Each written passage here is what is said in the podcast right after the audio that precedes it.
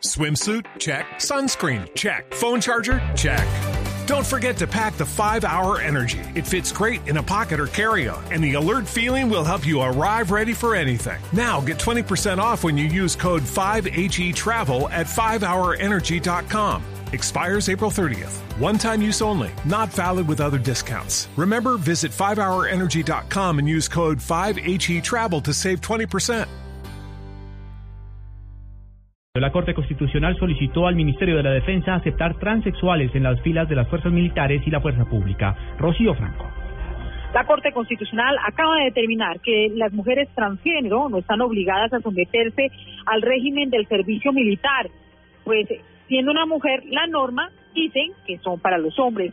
La situación se presenta al estudiar la situación de una mujer que nació hombre, se transformó, viene en condición de desplazamiento a Bogotá y aquí se tiene que someter a los papeleos del servicio militar. Le exigen un millón trescientos para el costo de la libreta, los cuales no tienen, alega su condición de desplazada y como no tiene dinero, pues sencillamente el servicio militar la obliga a prestarlo. Ante esta situación, la Corte Constitucional dice que ella es mujer y el servicio militar es para los hombres, por lo cual no está obligada a someterse a ese régimen.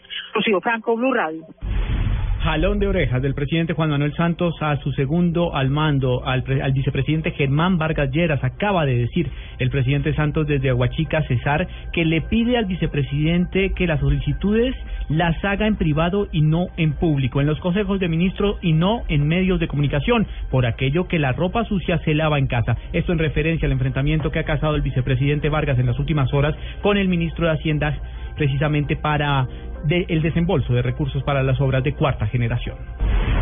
Con 11.000 puestos de votación, 90.000 mesas instaladas y la inscripción de cerca de 100.000 candidatos, tenemos unas elecciones muy exigentes para las cuales estamos preparados, explicó el registrador nacional del Estado Civil, Carlos Ariel Sánchez, en el primer foro sobre el ciclo de procesos electorales 2015 de cara a las elecciones regionales del mes de octubre.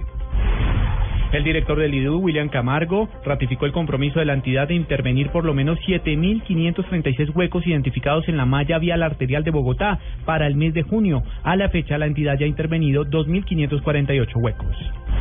Y lo más importante en el mundo, ocho personas, seis marines estadounidenses y dos soldados nepalíes murieron al estrellarse su helicóptero en una región montañosa de Nepal que fuera devastada por los recientes terremotos. Así lo acaba de confirmar el secretario de la Defensa de los Estados Unidos, Ashton Carter. 3 de la tarde, 41 minutos.